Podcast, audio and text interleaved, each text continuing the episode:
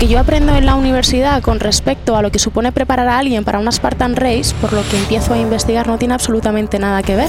La gente no sabe respirar y, nos pensamos que no, tengo falta de movilidad en la cadera y directamente voy a la cadera. No, primero tenemos que ver cómo, cómo está funcionando tu caja torácica. La gente tiene su sistema nervioso disparadísimo. CrossFit es eso, es necesitamos como siempre esas cosas externas. Necesito levantar más kilos, necesito calleras, necesito rodilleras, necesito el mejor outfit para poder entrenar y si no puedo hacer bien un movimiento, pues lo adapto. Es que es el problema, pero no es el problema de CrossFit.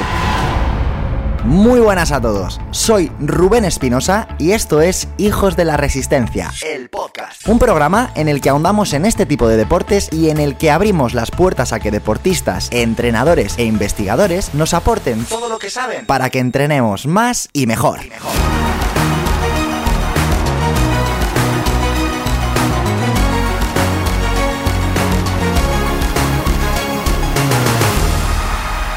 Muy buenas a todos, bienvenidos, bienvenidas a un nuevo episodio del podcast. Si no va a ser el mejor momento de la semana, espero que al menos sea este el mejor momento del día.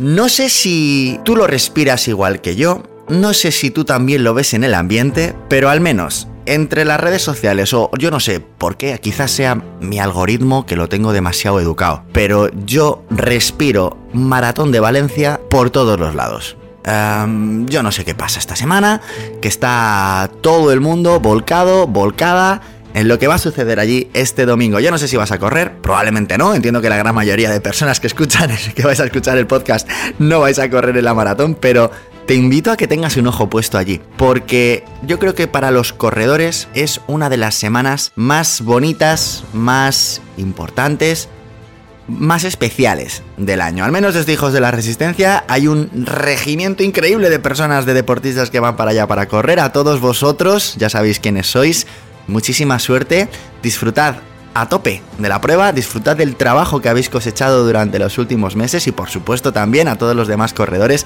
que vais a disfrutar de, de, esta maravillosa prueba. Y a los que no, a los que no vamos a estar allí, bueno, pues insisto, creo que es un gran momento para tener el ojo puesto allí y que podamos disfrutar del ambiente que se vive y que te vaya picando esa víbora, que te vaya picando el gusanillo, que te vayan picando esas ganas de algún día, de en algún momento poder estar allí en la línea de salida porque es una carrera desde luego muy, muy, muy especial.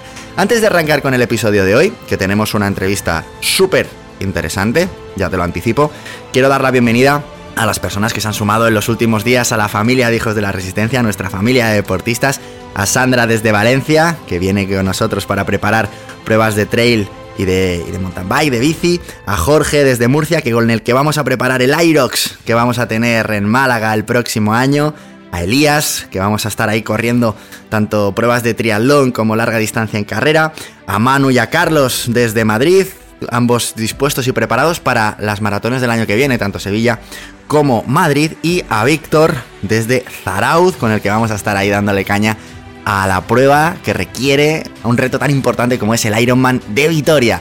Muchísimas gracias por elegirnos, muchísimas gracias por la confianza y a disfrutar a tope del proceso y de la experiencia que supone entrenar en Hijos de la Resistencia. Ahora sí, vamos con la entrevista de hoy. ¿Qué tenemos hoy? Bueno, pues hoy te traigo a una persona muy especial. Más allá de ser una gran profesional, la vas a poder escuchar, la vas a poder sentir. He de decir que es una persona espectacular, es una persona increíble, de esas personas a las que uno siempre quiere tener cerca.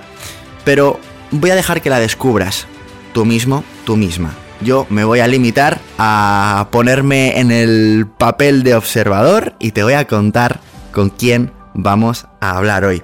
Ella es graduada en Ciencias de la Actividad Física y el Deporte, especialista en el entrenamiento y la mejora de la movilidad, una de las únicas personas en España certificada por la FRC, la Functional Range Conditioning, un sistema de entrenamiento y de rehabilitación y de readaptación que permite la mejora de la movilidad articular, el control neuromuscular y la resistencia de nuestras articulaciones. De la misma manera, también certificada por Kingstretch, un sistema de entrenamiento basado precisamente en este sistema FRC. No te preocupes porque todos estos conceptos que quizá ahora no te suenan van a quedar muy claros al finalizar esta charla insisto, muy especial para mí, que tenía muchas ganas de poder presentártela y compartirla con todos vosotros y vosotras. Démosle una calurosa bienvenida al programa a Beatriz Vidal.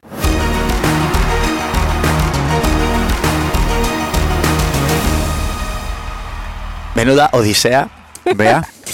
Llevamos un año, un año no, perdón, un, un ¿Cuántas horas llevamos aquí? Una hora dando vueltas por un parque. Hemos quedado en un sitio maravilloso en Alcobendas. Llegamos. Están los de la desbrozadora eh, dando por saco que no nos han permitido, o no se escuchaba nada. Ahora llegamos. Me deja un cable. El de la cabeza también.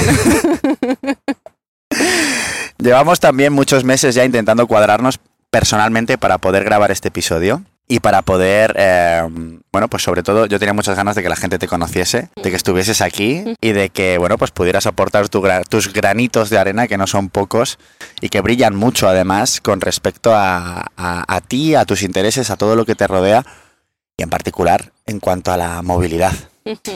Si tuviéramos que mm, decirle al oyente o hacerle una especie de spoiler de lo que se va a encontrar en este episodio, con respecto a Bea, ¿qué, le podríamos decir? Yo creo que va a ser la parte, mira, fíjate, desde hace un año que decidí no volver a hacer ningún tipo de podcast hasta que mis ideas en cuanto a lo que entiendo que es la salud no estuviesen un poquito más ordenadas, porque hubo un momento en el que había mucho ruido, ¿no? De, eh, yo empiezo con la movilidad hace siete años y de hace un tiempo a esta parte eh, la movilidad ha cobrado muchísima importancia, ¿no?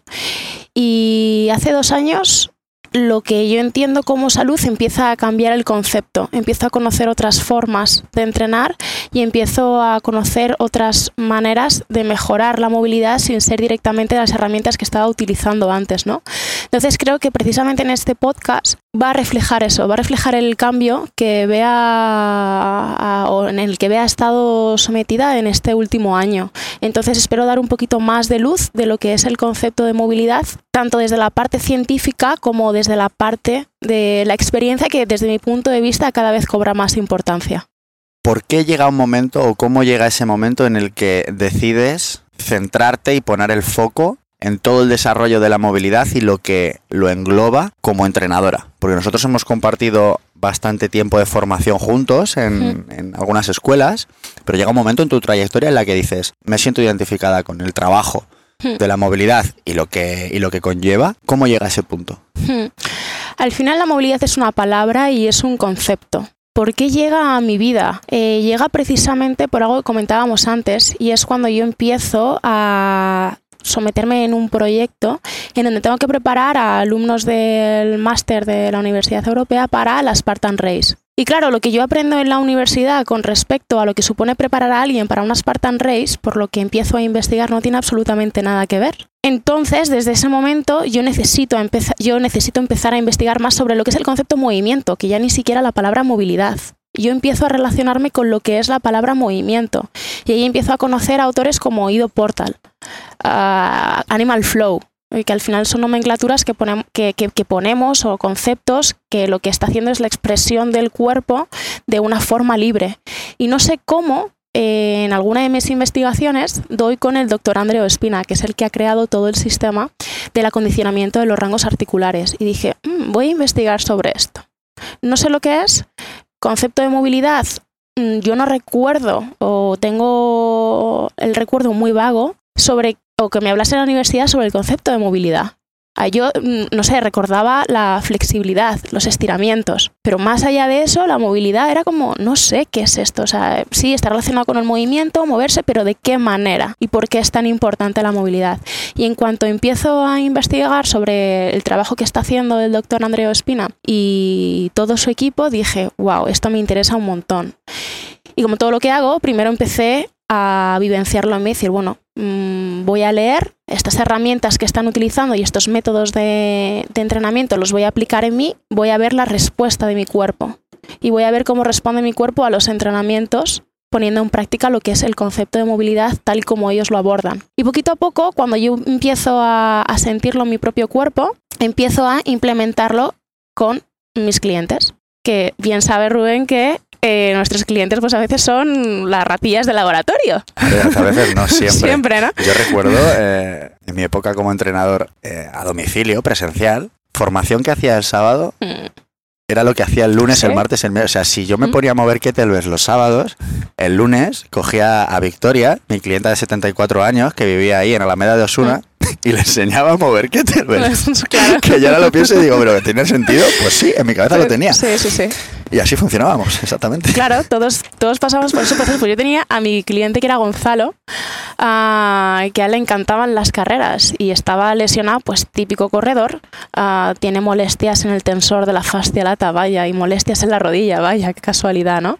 Y empecé a, fue de las primeras personas con las que empecé a, a introducir todo el trabajo de movilidad y era, wow, estamos introduciendo estos conceptos, estas herramientas, uh -huh. en donde sin trabajar directamente en la carrera, porque yo al final nunca me he especializado directamente en la carrera, esta persona está corriendo mejor. Y esta persona estamos haciendo que uno se sienta más cómodo en la carrera, sea más eficiente Dos, recupera mejor, no siente esas molestias que antes sentía tanto en la cadera como en la planta del pie o en la rodilla, dependiendo de cómo le pillase. Y no solamente eso, sino que además está aguantando mejor en las distancias que, que está corriendo, que está corriendo, ¿no? Entonces, claro, empiezo a decir, wow, esto no va mucho más allá ¿no? de la movilidad dinámica o esos movimientos dinámicos que aparentemente nos hacen sentir bien. ¿no? Y en el momento en el que pude ahorrar lo mínimo, dije, me voy a Estados Unidos y me voy a estudiar y, quiero aprender de, de, esta gente, porque necesito saber qué es lo que hay detrás, ¿no? Y necesito saber qué es lo que piensan y cómo lo piensan. Y a partir de ahí empecé mi andadura con el ámbito de la movilidad. O sea, lo podríamos llamar movilidad como lo podemos llamar de cualquier otra manera, pero para mí es la base de lo que debe constituir eh, la estructura y el funcionamiento de cualquier, de cualquier persona para que luego eso se pueda extrapolar a lo que cualquier persona quiera hacer en su día a día. Pero desde ir a la compra y que no tengas dolor, como coger eh, el vaso que lo tienes arriba en la encimera, como la persona de 80 años que se quiere agachar porque se le ha caído cualquier cosa al suelo, ¿no? O sea, todo eso, la movilidad precisamente lo que te va a hacer es que no te tengas que plantear, mmm, me duele la espalda para agacharme, no, no, no, que puedas hacer las cosas sin tener que pensarlas. ¿Cómo la definirías? Eh, ¿O cómo pueden nuestros oyentes entender una forma sencilla qué es eh, realmente la, la, movilidad? Hmm. La movilidad, y, y, creo que es la forma en la que la podemos definir de la forma más concreta y fácil de entender, es el máximo rango de movimiento que tiene una articulación y sobre el cual yo tengo el control. Es decir, que si yo hago una, un círculo con el hombro, aunque sabes que no me gusta utilizar ese concepto, pero si yo hago un círculo con mi hombro, uno, que tenga la fuerza en cada una de las zonas en donde yo estoy moviendo mi hombro y dos, que además sepa dónde está mi hombro y mi brazo en ese momento donde yo lo estoy moviendo. Esa segunda parte que acabas de introducir es muy distinta. Mm. El tener el, la conciencia sí. de, de, dónde estoy en cada momento, ¿no? Uh -huh. eh, ¿Eso también formaría parte del, del control de esa movilidad? Sí va dentro de la definición de movilidad. Cuánto rango de movimiento tú tienes disponible en la articulación, es decir, cuánto puedes usar de tu hombro, cuánta fuerza dispones en cada una de sus zonas y eso implica también que, que tengas el control y, y, que sepas dónde está en el espacio. Eso es la movilidad. ¿Qué diferencias hay entre la movilidad y la flexibilidad? La movilidad es eh, la fuerza al final que tú eres capaz de generar en esos máximos rangos de movimiento. ¿vale? Es lo activo, Mientras que la flexibilidad es lo pasivo, es aquello que tú no controlas. Es cuando estás de pie, eh, doblas la cadera, tú ahí no estás ejerciendo ningún tipo de fuerza, es simplemente la gravedad la que te lleva abajo. Otra cosa muy diferente sería si eh, estamos aquí sentados y en lugar de doblarme, eh, te diría, oye Rubén, levanta la pierna. Eso es la movilidad, es la fuerza que tú tienes en la parte anterior de tu cadera para poder levantar la pierna. Sin embargo, si yo me doblo, ahí no estoy ejerciendo ningún tipo de fuerza. Pues es la diferencia entre la flexibilidad y, y la movilidad. La fuerza, eh, perdón, la movilidad es fuerza, es control uh -huh. y la flexibilidad no, no ejerzo ningún tipo de, de, control. Vamos a abrir un melón o y si no lo abrimos vamos a meternos en algún marrón. ¿Hay que trabajar la flexibilidad? Sí, forma parte de la movilidad, claro. La flexibilidad es lo que te permite adquirir esos rangos de movimiento. ¿Cuál es el hándicap? Que la gente se olvida después del componente de fuerza. Una vez que tú eh, estás estirando, porque además tu cuerpo necesita eh, ese periodo de estiramiento para que eh, la musculatura, las fibras se puedan organizar y se puedan reorganizar, después tenemos que aplicar fuerza en ese rango máximo. Si yo solamente me quedo en la flexibilidad, yo no le estoy mandando información a mi sistema nervioso para que luego aplique fuerza. Entonces la flexibilidad es necesaria y forma parte para adquirir uh, esos nuevos rangos de movimiento. Y luego una vez que yo ya tengo ese rango de movimiento adquirido, que me lo, dará, que me lo dan los estiramientos, tengo que aplicar la fuerza. Desde un punto de vista de la salud, eh, has dejado bastante claro por qué la importancia ¿no? de, tener estructuras móviles y tener control eh, sobre, sobre todos esos rangos. Pues lo has comentado antes, para eh, evitar caídas, para movimientos como pueda ser agacharse, coger cosas, etcétera. Pero ¿qué hay del rendimiento? ¿Qué hay de esas modalidades? Como por ejemplo el hecho de correr, en el que unos isquios acortados pueden suponer una, mejora en el rendimiento, o en el que una cadera pues no se ve expuesta a, prácticamente ninguna, ninguna, ningún rango de, movimiento complejo, ¿no? Son al final eh, modalidades o disciplinas que no tienen grandes exigencias desde el punto de vista de la, de la movilidad. ¿Debemos de trabajar la movilidad en, en este tipo de disciplinas? Sí, eh, al final es lo que te, le va a dar la base a esa persona para que pueda moverse de una forma más eficiente.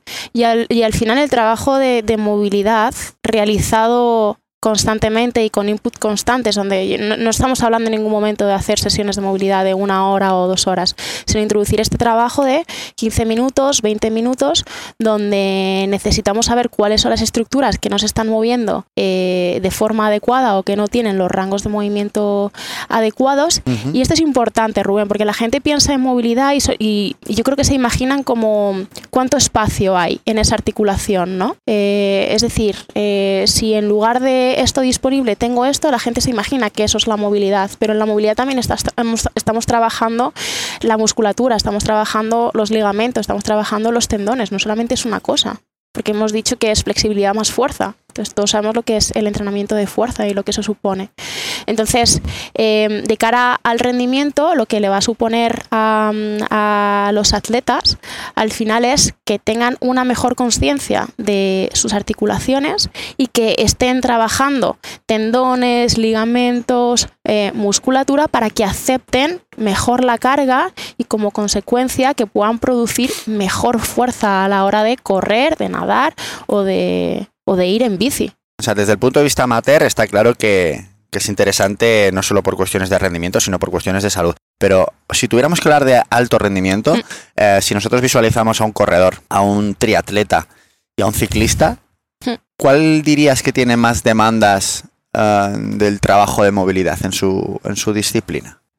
Eh, es complicado cuantificar porque yo creo que desde el punto de vista de que eh, las tres disciplinas estamos tratando con seres humanos, considero que si, que si una persona, por mucho que, está que esté en rendimiento, ah, desde el punto de vista como ser humano que tiene estructuras en su cuerpo y que todas las estructuras están ahí por algo de forma concreta, todo es necesario. O sea, si me estás hablando de una persona, por ejemplo, las demandas eh, son las mismas en todos. O sea, y no es cuestión de quién necesita más, es cuestión de qué necesita el corredor, qué necesita el nadador y qué necesita el ciclista. Es decir, dónde nos está faltando esa o dónde tenemos esa carencia de movilidad para rendir más en la bici, por ejemplo. Porque si eres una persona que a nivel de movilidad de cadera no va bien, por lo tanto en la bici igual puede ser que se sienta más o menos cómodo porque la cadera no se hace tanto uso de ella, eh, lo cual discrepo también, pero bueno, la demanda es menor que un corredor, pero al final es eh, saber dónde tengo el déficit de movilidad que no me está permitiendo avanzar tanto como me gustaría. Y ya no solamente desde, desde la parte de rendimiento, sino también es ¿para qué nos sirve la movilidad? O sea, la movilidad no solamente la estamos utilizando para una persona que se ha lesionado o en la parte de readaptación, es que precisamente la movilidad lo que te va a permitir es mitigar el índice de lesiones. Las lesiones se van a producir, pero puedo hacer que si una lesión se produzca, si yo he sometido mis tejidos al suficiente estrés y a la suficiente carga para que pueda soportar esa lesión, aunque pueda haber una lesión, pues que no sea tan grave y que luego el periodo de recuperación, en lugar de ser tres meses, pues sea de tres semanas. Eso es lo que estamos haciendo mm. con todo el trabajo de movilidad. Mira, una de las eh, veces que yo implementé mm, esto me acabo de acordar con, un triatleta de bastante nivel, bueno, bastante nivel no, profesional. Claro, a esos niveles es mejor un vatio que te ahorras que un vatio que eres capaz de, aplicar, ¿no? Y si, te lo puedes ahorrar eh, con una posición más aerodinámica, reduciendo lo que se llama el coeficiente de, resistencia al aire, pues es, mejor. Entonces, claro, al final te encuentras con posiciones eh, en las que en la bici van muy tumbados, con la cadera muy flexionada, y en esa posición es relativamente complicado eh, aplicar vatios sobre el pedal. Mm. Entonces, ese es yo creo que una de las veces en el que yo personalmente he sentido como el trabajo de, de aplicación de fuerza en rangos de máxima flexión de cadera han sido, vamos, eh, han tenido unos resultados súper, súper potentes. Más allá de la parte de alto rendimiento, ¿cuáles dirías que son las, las carencias que tiene la gente de a pie? ¿Qué es lo que tú ves en el día a día cuando te pones a trabajar? La respiración, la movilidad torácica. La gente no sabe respirar y, nos pensamos que no, tengo falta de movilidad en la cadera y directamente me voy a la cadera. No, primero tenemos que ver cómo, cómo, está funcionando tu caja torácica, cómo funciona tu diafragma y como consecuencia cómo está tu suelo pélvico, porque todo eso está teniendo una influencia sobre la pelvis, está teniendo una influencia sobre tu movilidad de columna, está teniendo consecuencias sobre posibles migrañas, está teniendo consecuencias sobre eh, dolores lumbar, para mí, la respiración. Y la respiración es movilidad, porque es movilidad de la caja torácica. ¿Cómo la trabajas? ¿Qué pregunta, con mucho, ¿eh? ¿Qué sí, pregunta? Sí, sí. Con, mucho, con mucho cariño. con, mucho, con, mucho, cariño y con mucho mimo. Um, bueno, la trabajo con diferentes herramientas. Utilizo mucho los feedbacks ex externos, me gusta mucho lo que la gente llama los constraints para los que son entrenadores y que forman parte del ámbito, pero al final son los feedbacks externos. Y trabajo mucho con ojos cerrados también, porque creo que a la mayoría de las personas, tanto en alto rendimiento como personas de pie de calle, que era lo que estamos hablando ahora, les falta el, sentirse, el que cómo está funcionando mi cuerpo, cómo se está moviendo. Entonces la forma que tengo de trabajarlo es, uno, con ojos cerrados, dos, que se pongan las manos eh, alrededor de su caja torácica, primero para que entiendan que, que toda la parte central y la caja torácica se mueve en tres dimensiones. Y luego a través de la visualización que visualicen el diafragma y que visualicen el suelo pélvico, que es el segundo diafragma. Entonces ahí empiezo a crear una conciencia y que empiecen a conectar con esa parte de la respiración. Y luego empiezo trabajando y trabajo mucho las exhalaciones, que es lo que va a hacer que, o lo que nos permite que nuestro sistema nervioso esté en un estado de calma. Entonces que la gente aprenda a soltar el aire de forma pausada y tranquila y luego la, la, inspiración, que lugar, que es, eh, en lugar de ser tanto um, a nivel de, lo voy a de forma súper vulgar, pero en lugar de, de, expandir tanto el pecho y que haya tanta tensión en la cervical, que sean capaces de coger el aire y que lo puedan distribuir mejor tanto en la parte de adelante, en la parte de atrás, en la espalda y en la parte inferior. Que no, mucha gente se piensa que las inspiraciones tienen que ser, aunque el concepto ya está cambiando, se piensan que es hinchar la barriga y, y, y se aleja bastante de eso. Eso puede ser una técnica de relajación, pero, pero no es realmente cómo, cómo debe ser la mecánica respiratoria. Pero si tuviera que decir algo es precisamente quedarnos con esas dos cosas. Es siente, siente cómo está tu caja torácica, dónde está posicionada. Uh -huh. Cuando cojas el aire, siente cómo toda tu caja torácica debe expandirse, que a la gente le cuesta un montón porque dicen, ¿qué? Que tengo que ser capaz de llevar el aire a la parte de atrás o que tengo que ser capaz de llevar el aire a los costados. Sí, puedes, pero como todo es entrenamiento y lleva tiempo, lleva tiempo crear esa conciencia. Y, y, muy importante, trabajar con la visualización, con los ojos cerrados y, do, y bueno, tercer punto, trabajar mucho las exhalaciones. La gente tiene su sistema nervioso disparadísimo. Entonces, hasta que no seamos capaces de calmar nuestro sistema nervioso a través de las exhalaciones, por ejemplo, la movilidad va a estar restringida. Hay muchas restricciones que tenemos a nivel de movilidad de hombro, movilidad de cadera, que en cuanto empiezas a trabajar la respiración y tu sistema nervioso se empieza a calmar, empezamos a adquirir nuevos rangos de movimiento. ¿Por qué? Porque toda la musculatura se empieza a relajar. Pero si, si tú constantemente estás tenso, yo no puedo trabajar una rotación de hombro con una persona que está aquí. Lo primero que abordo es el trabajo respiratorio.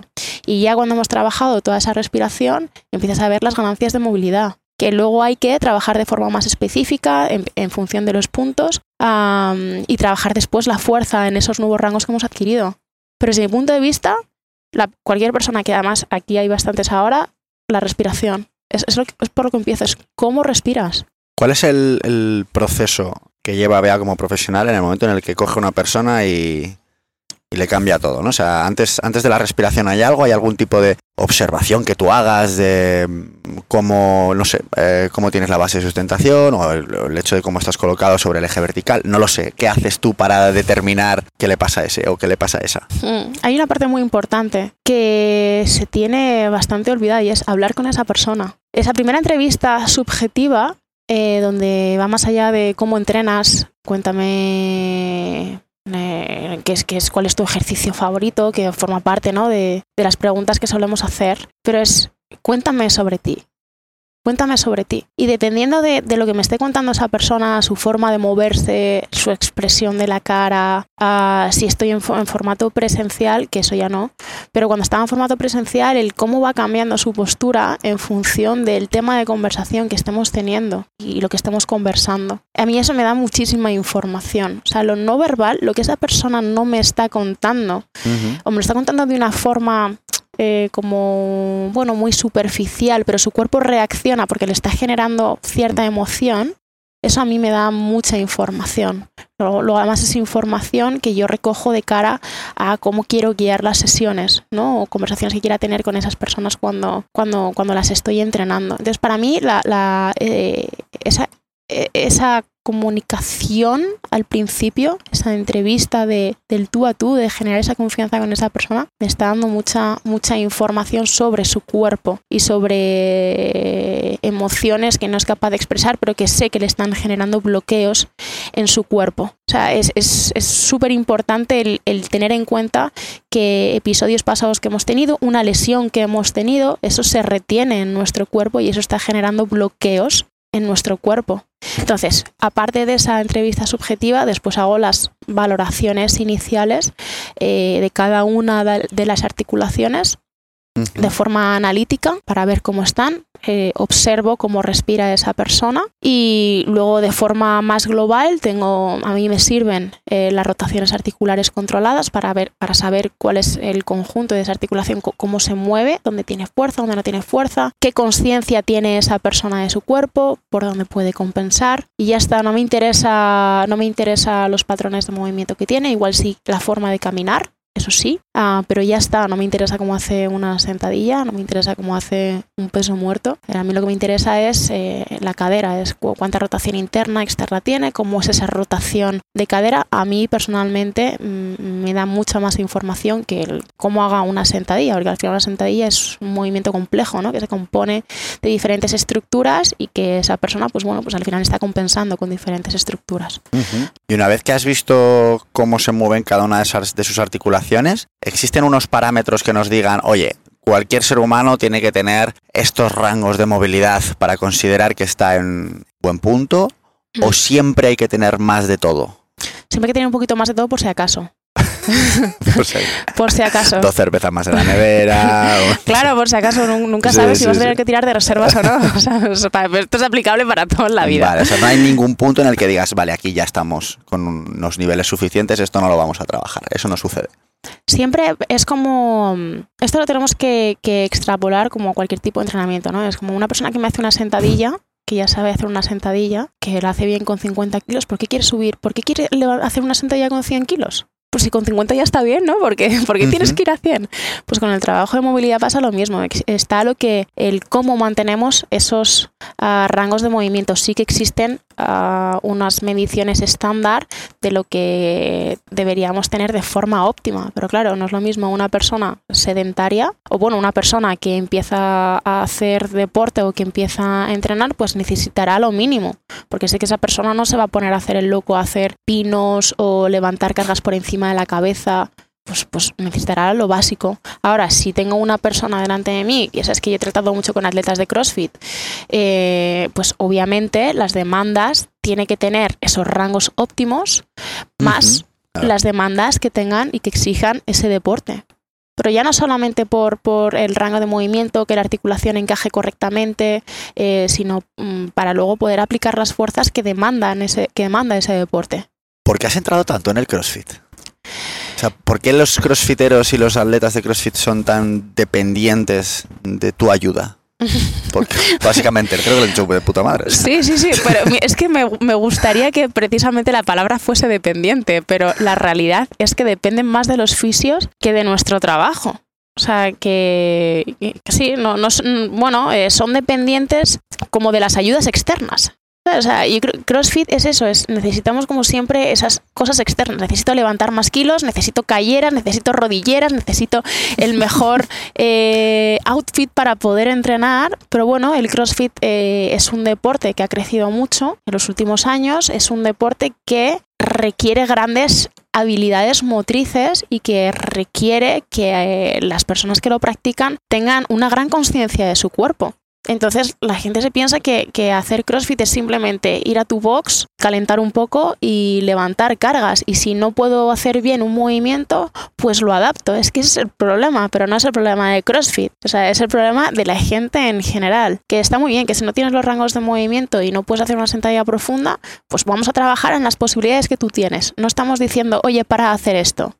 Pero necesitamos saber cuál es tu punto de partida, dónde están nuestros déficits y cómo tenemos que empezar a trabajarlo para que tú el día de mañana puedas hacer una sentadilla como una persona normal. Y ahora digamos, si quieres, una, quieres hacer una sentadilla como una persona normal, pues es una persona, ¿no? Pero, pero a lo que me refiero es que, que, bueno, CrossFit ha sido y, creo que sigue siendo um, un deporte que ha conseguido algo que en mi vida había visto y es que muchas personas que no entrenaban nunca se pusiesen a entrenar. Y creo que ha generado una comunidad y un sentimiento de pertenencia a nivel social que no lo ha conseguido. Es que te puedo decir que ni el fútbol, ni el baloncesto, ni el tenis. 100%. O sea, ni, el ni el pádel. Entonces, en ese sentido, a mí me parece admirar. Una persona que quiere hacer CrossFit, vale, vamos a hacer CrossFit, vale. Pero en lugar de hacerte seis días de CrossFit, que no tiene ningún sentido porque estás haciendo que tu cuerpo esté trabajando con unas demandas increíbles constantemente y no le da tiempo a recuperar, oye, vamos a hacer dos días de CrossFit y otros dos días, por ejemplo, los vamos a dedicar a mejorar para que tú cada día te encuentres mejor en tu práctica de CrossFit. ¿Cómo eh, podría estructurar un, corredor o un triatleta que entrene, pues en el caso en el que se pueda entrenar menos cinco horas a la semana? y en el caso en el que más, pues 15 horas a la semana, ¿no? Porque aquí se, se, dedican muchas horas. Em, ¿Cómo se podría incorporar el trabajo de movilidad teniendo en cuenta que entre trabajo, responsabilidades, el propio entrenamiento de la disciplina en sí, ya pues oye, un, cualquier deportista va carente, ¿no? De, de, horas y de, y de, huecos. ¿Cómo podríamos implementar estas, este trabajo? Te voy a decir varias estrategias. ¿Vale? Eh, como te he mencionado, lo, primero y más importante es saber y tener ese punto de partida de en qué, en, qué, en qué somos muy buenos, que es algo que simplemente tenemos que mantener, y en qué no somos tan buenos. Yo no quiero trabajar constantemente en lo que ya soy bueno. O sea, una persona que corre igual no tiene que meter tanto volumen de carrera, pero sí que podemos reducir el volumen de carrera y empezar a trabajar, por ejemplo, más sobre la parte de movilidad de cadera. Vamos a poner que el triatleta tiene, eh, una cadera que no se mueve, tiene una pelvis que no se mueve, tiene un, eh, un fémur que no se mueve, no tiene capacidad de rotación, etc. lo, que, lo que vamos a hacer va a ser vamos a aumentar primero ese trabajo de movilidad. Vamos a ponerle por caso que antes de la sesión de carrera tiene 20 minutos de trabajo específico eh, para esa persona de trabajo de cadera durante un mes vamos a estar trabajando todos los martes la rotación interna y la rotación externa de cadera hasta que eso se quede limpio. Ah, vamos a crear más espacio en la articulación, vamos a hacer que poquito a poco todo el tejido vaya generando adaptación a la carga y una vez que ya tengamos eh, una cadera que se mueve, lo único que voy a hacer van a ser las rotaciones articulares controladas para mantener esos rangos de movimiento, ¿vale? Entonces tenemos esos 20 minutos de trabajo y luego ya su, entrenamiento específico de, de, carrera. Otra cosa que podemos hacer es, creo que el ser humano tiene que estar constantemente en movimiento. Lo que pasa es que a través de la palabra entrenamiento parece que tiene que ser algo muy estructurado. Pero a mí me resulta súper interesante que si estás en casa, por ejemplo, en lugar de estar viendo la televisión durante una hora o dos horas o estar con el scroll durante una hora o dos horas que no nos aporta prácticamente nada, decir, oye, pues me voy a dedicar 15 minutos a mi trabajo específico de movilidad si no lo quiero meter durante mis sesiones de entrenamiento. Al final es preguntarle a la persona, oye, sabemos que tenemos este volumen de trabajo, vamos a reducir eh, en lugar de hacer eh, mis cinco horas de específicas para ese deporte, para el triatleta, vamos a hacer cuatro horas porque necesitamos mejorar ah, durante un mes, ah, durante una hora, necesito que se lo dediques de forma específica a estos déficits que tenemos que nos va a llevar a que posteriormente, uno, puedas recuperar mejor, dos, sientas que corres mejor o que nadas mejor. Entonces al final es, esa comunicación con el, con el triatleta, con el atleta, para que eh, entienda el por qué estamos metiendo este trabajo, lo estamos sustituyendo por a lo que está acostumbrado y que sepa que eso poquito a poco le va a hacer mejor en su disciplina y que más volumen de trabajo en bici, en carrera o, en la piscina no va a ser mejor. Tenemos que, tenemos que ahorrar energía, es lo que no, somos conscientes. Parece que cuanto más mejor y es al contrario. Cuanto más eh, cuanto a menos energías, eh, cuanta más energía podamos ahorrar, pues eh, muchísimo mejor. En un entrenamiento de fuerza lo podríamos implementar igual. Mm. En el calentamiento entiendo, ¿no? Que es un buen momento para, ir tocando esas articulaciones que después en el entrenamiento de fuerza van a tener demandas. ¿O mm. cómo lo plantearías? Sí, Para mí es la preparación al entrenamiento de fuerza, ¿no? Entonces, por ejemplo, ponte por caso, te voy a decir cómo estructuro un día de tren inferior, ¿vale? De las, de las, por ejemplo, de las programaciones online. Tengo un día que eh, con Juan tenemos trabajo de sentadilla, ¿vale? Pues yo sé que Juan, por ejemplo, le cuesta respirar ah, con la parte anterior, ¿vale? Porque, es una persona que está muy cerrada, ¿vale? Pues lo que hacemos es, primero, programamos un ejercicio, una estrategia para que eh, empiece a mejorar su mecánica respiratoria y que cada vez tenga una mejor capacidad para que el aire le llegue a la parte anterior, ¿vale? Que eso va a posicionar mejor el hombro. Después de eso, vamos con rotaciones articulares controladas de tren inferior. Vale. Vale. Después de ese trabajo de rotaciones de tren inferior, lo que hacemos es, eh, oye, eh, Juan necesita mejorar la rotación interna de cadera. ¿Vale? Pues lo que hacemos es un drill específico para mejorar la rotación interna de cadera. ¿Qué es un drill? Un ejercicio. Vale, es que, un ejercicio, sí, como, como, vienes de Estados Unidos. de, Australia, de Australia. No, pero esto, estudiaste en Estados Unidos. A eso me refería. Sí, un ejercicio. Pues elegimos un ejercicio. Los drills, los skills. me tenéis frito, macho. No entiendo nada. A ver si te pega algo.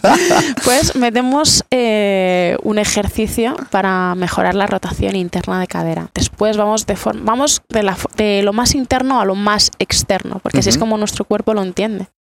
Entonces voy desde la articulación y poquito a poco vamos yendo hacia lo que es la musculatura. Después de eso puedo meter trabajo excéntrico en rotación interna. Así que de forma visual quedaría mejor, pero bueno, es, es, pero es para que veas la estructura, ¿vale? Después de eso ya voy haciendo más hincapié a, a nivel muscular.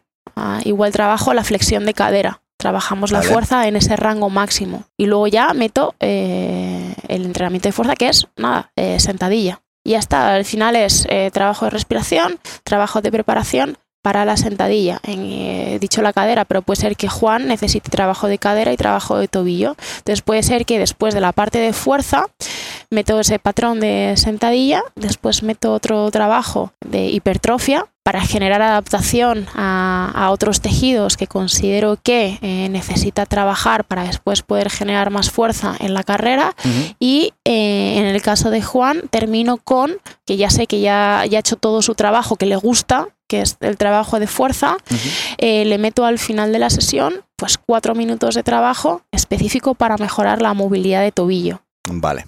Vale, vale, vale. Antes nos comentabas que una de las, de las razones más potentes que tiene cualquier persona para implementar el trabajo de movilidad y no olvidarse de ella es la prevención de lesiones. Mm.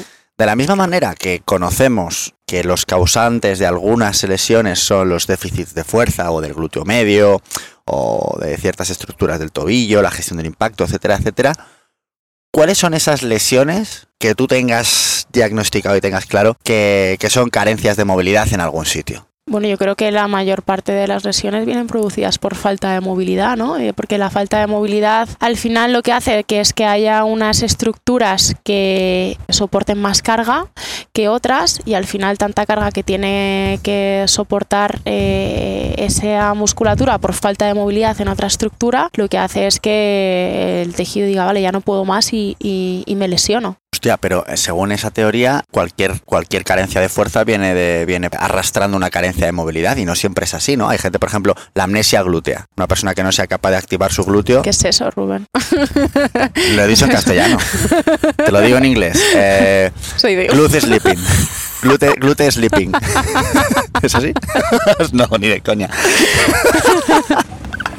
Es que se dice igual, amnesia. Ah, se dice igual. Sí, sí. Amnesia. Bueno, pues la amnesia, glútea. yo, me imagino eh, cualquier persona con carencia de fuerza en cualquier eh, estructura en un rango articular normal podría desembocar en una lesión a posteriori. ¿Trabajarías antes la movilidad? que la fuerza en esa persona. La movilidad está, uh, cuando trabajamos la movilidad, en la movilidad eh, trabajamos la activación muscular. Ah, entonces no es una cosa u otra. Es, si yo tengo una apnesia glútea, un, glúteo que no tiene la capacidad de funcionar correctamente, eh, si tú empiezas a trabajar la capacidad rotacional eh, de esa cadera, como consecuencia va a haber una activación del glúteo, eh, ya verás cómo esa apnesia empieza a desaparecer. O sea, cuando trabajamos la movilidad, estamos trabajando la, activación. Mm. Me acabas de recordar a Vadillo cuando decía la resistencia no, no, existe, es todo fuerza o más o menos tiempo sostenido. ¿no? al final es un poco lo mismo, ¿no? Cualquier gesto que tú hagas en el que aplicas fuerza sobre un rango de movimiento X podría, se puede entender como movilidad. Claro, claro. Todo es movilidad. Claro. Cago en la leche. Claro. ¿Y qué hacemos hablando de esto? Todo es movilidad. Claro. Em, háblame un poquito de. Se habla mucho de la dorsiflexión del, del, tobillo, que es una, es una palabreja que parece que a los estudiantes de, de CAFIDE se lo meten en primero, en segundo, en tercero, y si no mm. sales de, la carrera ah, diciendo dorsiflexión 10.000 veces al día, no eres un buen profesional. ¿Qué importancia tiene ahora sí la movilidad del tobillo en, en, en todo lo que sucede por encima en el día a día? Volvemos a lo mismo y yo sé que a veces es como muy difícil. ¿Qué importancia tiene el tobillo? ¿Qué importancia tiene la cadera? ¿Qué importancia tiene la rodilla? Obviamente, conozco a muchas personas que tienen carencia de movilidad de tobillo y tienen grandes resultados porque son personas que, oye, compensan fenomenal. Ok, voy a ver cuánto me interesa que esta persona recupere su tobillo en el momento en el que está de la temporada. ¿Vale? Ahora, a nivel funcional, como seres humanos que caminamos, que constantemente estamos utilizando nuestro tobillo, obviamente si, si mi tobillo no se mueve correctamente, ya no desde el punto de vista de la dorsiflexión, que es un movimiento más que tiene el tobillo, uno, eso está extrapolando toda la fuerza a la parte del pie. Entonces, si mi tobillo no se mueve correctamente, la musculatura del pie y la musculatura por arriba, eh, una, una va a hacer que trabaje más que con respecto a otra. Entonces, eh, esa falta de movilidad de tobillo va a hacer que toda esa cadena pues ya se vea afectada. Otra cosa son las compensaciones. Ahora, entonces, desde el punto de vista uh, como humano, es importante, es que es fundamental que todas las estructuras tengan la capacidad de moverse que lo sepan hacer en sus rangos medios y en sus rangos máximos. El problema es que estamos trabajando, por ejemplo, la dorsiflexión del tobillo en personas que ya están en una dorsiflexión del tobillo. O sea, la gente se empeña en que tengo falta de movilidad de tobillo, eh, ya, pero el tobillo no solamente es dorsiflexión, o sea, no es tener la capacidad de llevar el pie hacia arriba. Es que antes de eso está la capacidad de rotación del tobillo, que es lo que llamamos la inversión y la supinación. Entonces hay que conocer bien cuáles son los movimientos del tobillo, porque en el momento en el que tú empiezas a producir esos movimientos de supinación o de inversión eh, del tobillo, la dorsiflexión empieza a mejorar. Pero una persona que tiene el centro de gravedad, el centro de gravedad adelantado, su tobillo ya está en dorsiflexión. Lo que tengo que hacer es sacarle de esa posición. Y volvemos a lo que hemos comentado antes. ¿Cómo consigo eso? Primeramente con todo el trabajo de respiración. La respiración me permite que poquito a poco las personas vayan recuperando su centro de gravedad. Entonces, ¿cuánta importancia tiene? Hombre, pues si lo que me interesa es que una persona, uno, conozca, bueno, no, no, conozca, porque no quiero que se conozcan o que conozcan cuál es la musculatura del tobillo, pero sí quiero que entienda que si tiene déficit en, eh, o que si no sabe eh, hacer una supinación de tobillo, eso va a estar influenciando en la supinación. Entonces, todo, todo está relacionado. ¿Que puedes correr, que puedes caminar? Claro que sí, pero queremos que a posteriori, si yo sigo corriendo, no me aparezca una lesión o que mientras estoy corriendo no empiece a notar molestias. Es que cuando ya empieza a aparecer ese tipo de molestias o mm, me da un pequeño pinchazo, hay algo que no, hay alguna carga que no estamos distribuyendo correctamente. Entonces, tiene toda la relevancia. Que una estructura no funcione correctamente va a afectar a todas las estructuras que estén por arriba o por abajo. Te iba a preguntar em, por, una de las teorías que a mí más me, llamó la atención cuando estaba formándome sobre todo esto, que es la teoría del joint by joint. No vuelvo a decir nada más en inglés. Eh, ha salido fenomenal, te animo a que sigas. Eh, como tú dominas muchísimo más que yo eh, lo, que, lo que dice esta teoría, primero te voy a pedir que, nos, que nos la cuentes, ¿no? ¿Qué es lo que dice? y eh, después pues que la interpretemos y me cuentes qué es lo que, lo que, veo, lo que Bea opina sobre, sobre ella. De forma súper sencilla, ¿eh? la teoría del Joy Banjo lo que dice es que, que hay unas estructuras que son estables, es decir, que tienen que estar fijas, y hay otras estructuras que tienen que ser móviles. Es decir, vámonos al tren inferior. La cadera es móvil, la rodilla es estable y el tobillo es móvil, ¿vale? ¿Cuánto de acuerdo estoy con.? no sé si quieres que diga algo más sobre esa teoría. Bueno, a mí me llama mucho la atención pues yo soy muy soy muy torpe y muy disléxico para, aprender que dónde está el oeste, el este, la derecha y la izquierda. Y a mí lo que me llamó mucho la atención de esta teoría era que era una alternancia constante mm. en cada una de las. Tú, cuando veíamos el cuerpo humano, ¿no? Eh, de abajo hacia arriba se iban alternando. Mm. Siempre era una alternancia. Si había una, una móvil arriba, tenía que haber una estable y abajo tenía que haber otra estable. Si había una estable, pues arriba tenía que haber una móvil, ¿no? De esa manera, el tobillo, la rodilla, la cadera, el sacro, eh, la columna, el cuello, el hombro, el codo y la muñeca iban siempre alternando estable, móvil, estable, móvil.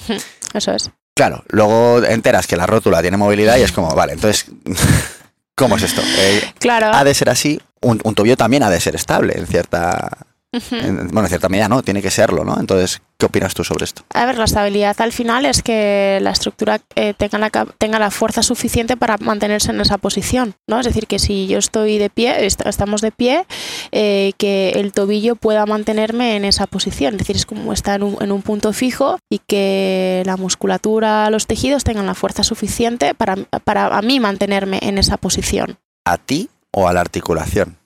A la articulación. No, pregunto, ¿eh? Porque yo me imagino mm. un tobillo eh, escayolado hmm. que se mantiene en la misma posición, que lo empujas desde arriba y se cae. Hmm. ¿No? Entonces, bueno, ¿qué opinas? Que te estoy, que me estoy, yo, estoy aquí, a divagar. yo estoy aquí divagando y se me olvida que hay gente que se tiene que llevar una idea clara de esto. claro, claro, Entonces, has dicho muy bien, hay algo muy importante, es, eh, según la teoría del joy by, del joy by joint, eh, la cadera tiene que ser móvil, la, rodilla tiene que, ser tiene que estar fija y el tobillo tiene que ser móvil. ¿vale? Pero descubrimos que es que la rótula tiene capacidad de movimiento y que además la rótula se tiene que mover para que la tibia también pueda moverse de forma libre, porque si una tibia no se mueve, eso también está afectando al tobillo. Entonces, eh, ha ido, uh, la ciencia va evolucionando. Entonces, eh, esta teoría en su día cuando se descubrió nos, podría, nos podría servir, pero según vamos conociendo más cómo funciona el cuerpo humano en movimiento, en movimiento, porque muchos de mucha de la evidencia científica al final que se ha hecho de, la anatomía es con cadáveres. Entonces eh, se aleja, nos puede dar una idea de cómo funciona la musculatura, pero no realmente de cómo funcionan las estructuras en movimiento. Esa teoría nos podría valer y nos, y nos acercaba a lo que ahora conocemos y sobre el cuerpo humano y lo que conocemos sobre el concepto de movilidad. Entonces, ¿a mí esa teoría me vale? No, porque yo sé que la rótula necesita moverse y hay, muchas personas que tienen problemas en, el tibial anterior, por ejemplo, que en el momento en el que empezamos a movilizar la rótula, wow, la musculatura se posiciona de una forma diferente y, somos capaces de trabajar mejor la fuerza y el tobillo empieza a tener movilidad en una sentadilla, por ejemplo. Cuando yo estoy haciendo una sentadilla, no solamente es mi cadera ah, o mi tobillo el que se tiene que mover, es que la rótula eh, bascula arriba a abajo. Entonces eso lo tenemos que tener en cuenta. Y la tibia tiene que moverse. Entonces, ¿dónde está ahí eh, esa teoría del Joy By Joy donde dice que la rodilla tiene que ser estable? Mm. Me apetecía mucho escuchar tu, tu, opinión sobre, sobre esto porque es una teoría que a mí de verdad me, me, gustó tanto que esto es, como cuando te cuentan que...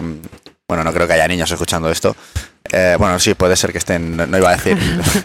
Sabes que en los coles llega tu podcast. Sí, sí, no, eh, puede, puede ir un papá con los niños en la radio y no quiero joder, no quiero joder el cuento. Cuando te cuentan que mm, hay cosas que no, que no, que no existen de verdad, ¿no? Mm. Entonces, como mierda, esta teoría no funcionaba. Claro. Y, me dolió, me dolió. Pero bueno, está bien. Pero, eh, Gracias, Bea. No, pero al final, de nada, de nada. Espero que quien nos escuche también les, les haya abierto una puerta, ¿no? Pero hablamos del, del tren inferior, pero pasa igual con el tren superior superior. La, la escápula tiene que estar estable. No, la escápula tiene que moverse. Lo que pasa es que esa escápula, dependiendo del movimiento o si estoy en el rango final, necesita estabilizarse. Claro. Necesita ah, ser fuerte en esa posición. Al final, una estabilidad es como cuánto eres de capaz de mantener esa posición en ese rango máximo, cuánto de preparado tenga esa musculatura para que esté en ese rango máximo. Ujú.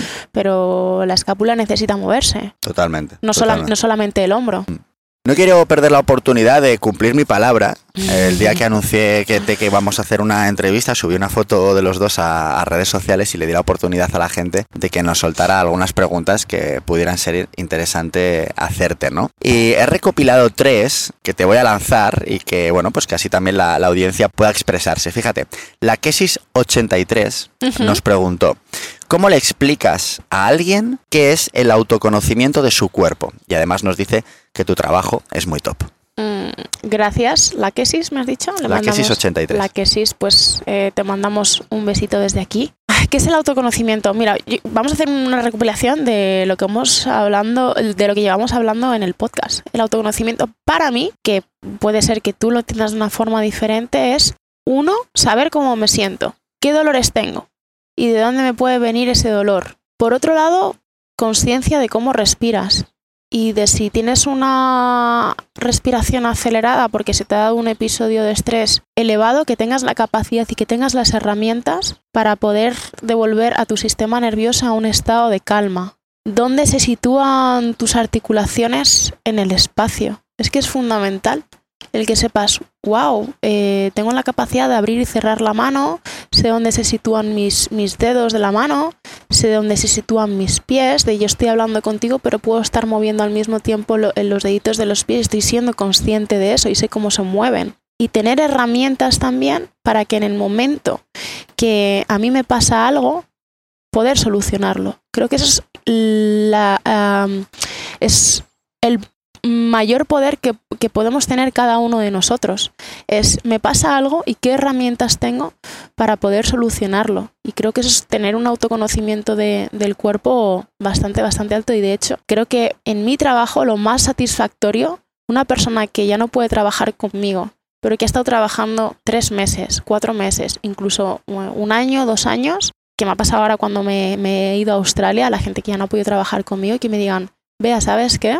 Ya no estoy, ya no estoy entrenando contigo, pero tengo las herramientas para que cuando me ha pasado este episodio de dolor o, o he notado que he tenido falta de movilidad en la cadera, he recurrido a nuestros entrenamientos y he sabido manejar la situación.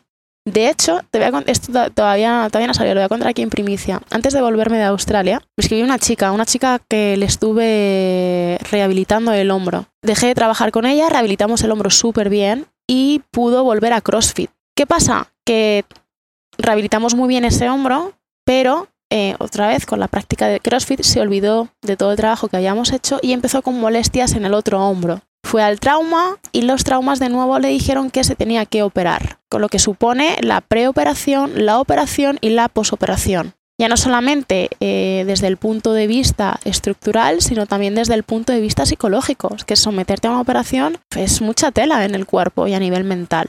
Entonces dijo, "Uf, yo creo que, yo creo que no, no- no sé si me quiero operar. Y yo en ese momento yo no, no podía trabajar con ella porque ya estaba en Australia. Y ella sola, Rubén, ella sola dijo, vale, creo que no voy a pasar por quirófano. Lo que voy a hacer va a ser, voy a recurrir a todo el entrenamiento que hice con Bea para rehabilitar el hombro, porque le pasaba exactamente lo mismo en el otro hombro. Lo voy a empezar a incorporar de nuevo, lo voy a aplicar para ver si puedo evitar esa operación. ¿Y qué pasó? Que canceló, canceló todos los preoperatorios y no se ha operado. Entonces, al final, creo que eso, eso es tener un autoconocimiento de tu cuerpo. Lo que pasa es que vamos tan acelerados que parece que las respuestas están en lo externo y toda la respuesta está dentro de mí. Es qué me pasa, cómo me siento, qué herramientas tengo. Y oye, si no tengo herramientas, pues decir, vale, sé que me pasa esto y necesito a un profesional que me ayude a solucionar mi problema. Para mí eso es ten- tener un, au- un autoconocimiento del cuerpo. Saber qué me pasa ah, o saber que me pasa algo y tener las herramientas para, para poder solucionarlo. Qué maravilla la historia de, de esta chica. De Laura, de Laura, sí. Qué guay. Siguiente pregunta. Jimmy Gray nos Jimmy. dice, directo, conciso y al grano. Vea, Fortalecimiento de gemelo y tobillo. Hala, se ha quedado a gusto. Grande, Jimmy. Jimmy, eh, fortalecimiento de gemelo y, Tobillo. y tobillo. Tobillo y gemelo. Vale, Jimmy, un placer saludarte. Te mandamos también eh, un besito desde aquí. Eh, tengo a tu disposición las pro- la- el servicio de entrenamiento online donde te ayudo a fortalecer el tobillo y el gemelo. Y nada más, Jimmy. Nada- No te lo has ganado lo demás. y lo demás lo vas a descubrir cuando empieces a trabajar conmigo, que es secre- secreto de sumario. bueno, al final es, ¿para qué quieres, eh, qué necesita exactamente el tobillo? Necesitamos ver cómo está ese tobillo. O sea, porque a mí los ejercicios como tal no, no me sirven, ¿no? Es qué input necesita tu gemelo. O sea, necesita trabajar más la resistencia a la fuerza, falta fuerza en el gemelo porque no tenemos movilidad en el tobillo. El, en ese tobillo que tenemos que trabajar, tenemos que trabajar los dedos de los pies, tenemos que trabajar la fascia plantar, ten- falta supinación o, o pronación en el tobillo. Entonces, eh, sabemos que, y a nosotros nos cuesta también decir, no tenemos una respuesta concreta, lo que sí que sabemos es, eh, o conocemos, necesitamos conocer qué necesita ese individuo y a partir de ahí dar eh, los inputs específicos, que, que siempre digo, no es, no es cuestión de ejercicios específicos, sino de inputs específicos que necesite esa persona. Mm. Y ojalá que eso quede claro y a la gente le entre en la cabeza en tu podcast, que sé que te tiene mucho cariño, eh, y es que nosotros no, no recetamos ejercicios concretos. Por favor, no lo solemos, vamos, no.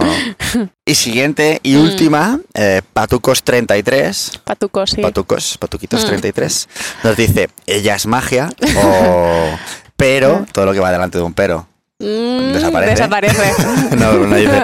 Pero cuando metes la velocidad en tus entrenamientos de fuerza. Yo creo que esto te lo pregunta porque siempre en, tu, en tus redes sociales verte es paz, ¿no? Es como veas, estás siempre ahí concentrada, ojos cerrados, rotación aquí, rotación allá, velita aquí, velita allá. Y es que- que entonces la pregunta que se hace es, vale, pero estás súper fuerte, tía. O sea, ¿cuándo haces el, el entrenamiento de velocidad? Pues es que Rubén, yo entreno precisamente eso para cuando tenga que coger el autobús y correr poder hacerlo. Sí, ¿no? O ahí es pararlo cuando- directamente. Ahí es cuando meto mi entrenamiento de velocidad.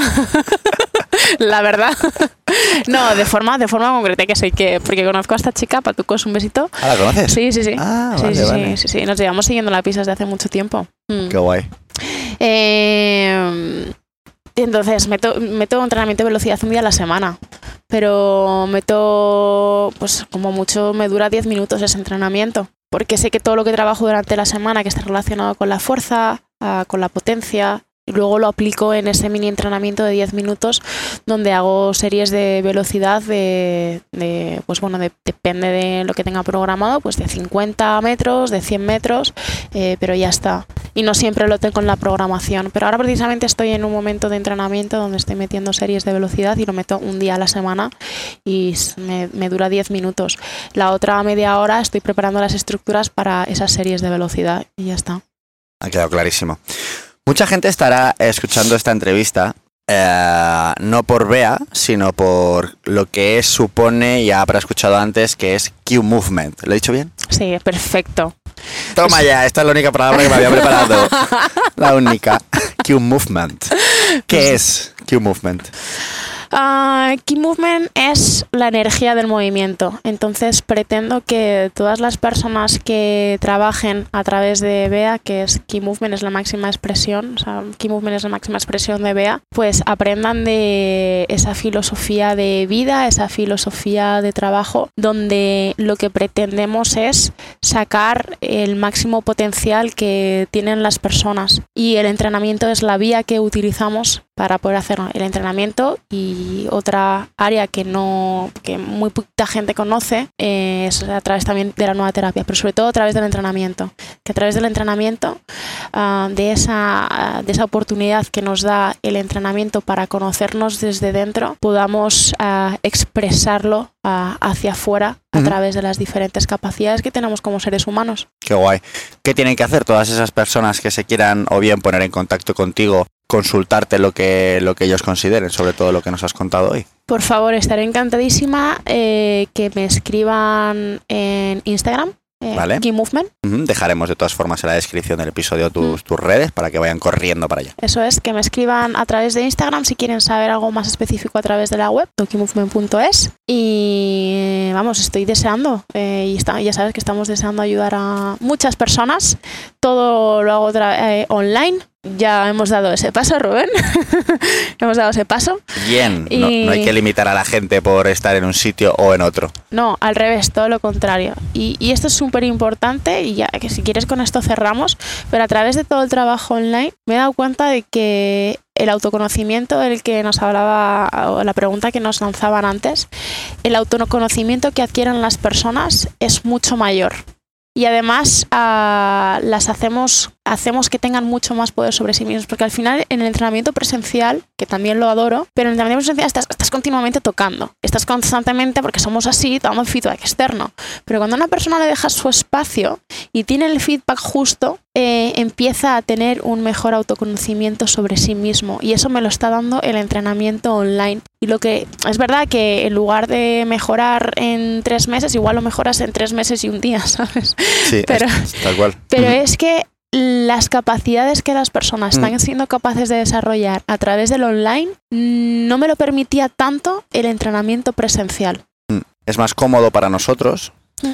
pero les hacemos, no me gusta la palabra, pero les hacemos más, que, que se entienda que lo digo con todo el cariño del mundo, les hacemos más idiotas Con el presencial, con el presencial. súper cómodos, claro. Sí, porque para ellos es súper cómodo de, bueno, si no me está diciendo nada, lo estoy haciendo bien. claro. O eh, si no me está poniendo el dedo en la cadera, es que la tengo bien colocada. Mm.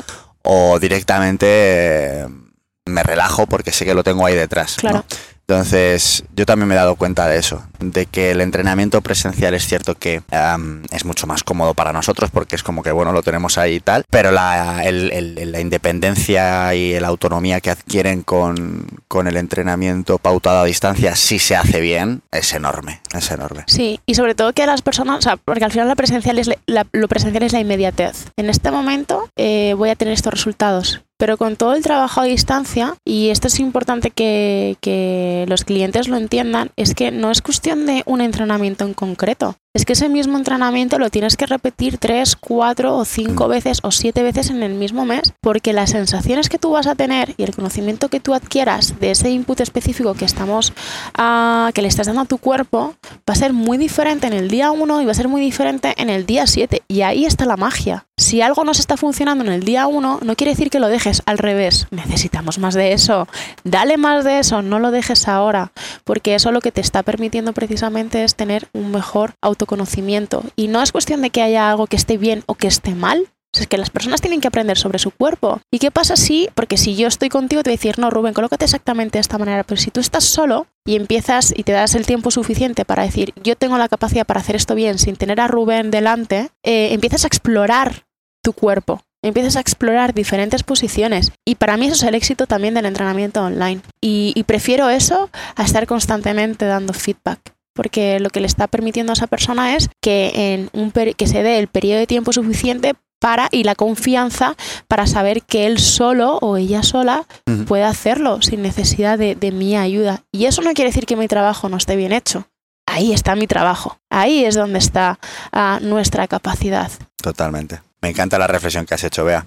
Oye, muchísimas gracias Gracias a ti. por esperarme, que ya sabías yo que quería grabar esto Hmm. uno a uno en persona. Y bueno, invito a toda la gente a que vaya corriendo a tus redes o a tu web a, a ponerse en contacto contigo. Y para mí ha sido un auténtico placer tenerte aquí. Gracias, gracias por la oportunidad. Espero que Hijos de la Resistencia lo lleves a cualquier parte del mundo, que ya estás en ello. Hasta donde me dejen los oyentes, ellos mandan. Sí, sí, sí, pues ya, ya, sa- ya- que, que ya saben ellos dónde tienen que seguir y nos seguimos la pista. Gracias por todo. Qué bonito, qué bonito lo haces, Bea. Muchísimas gracias por eh, el huequito que nos has guardado, por juntarte con, con nosotros para poder compartir todo lo que sabes, que, que es maravilloso, ayudas a muchísima gente.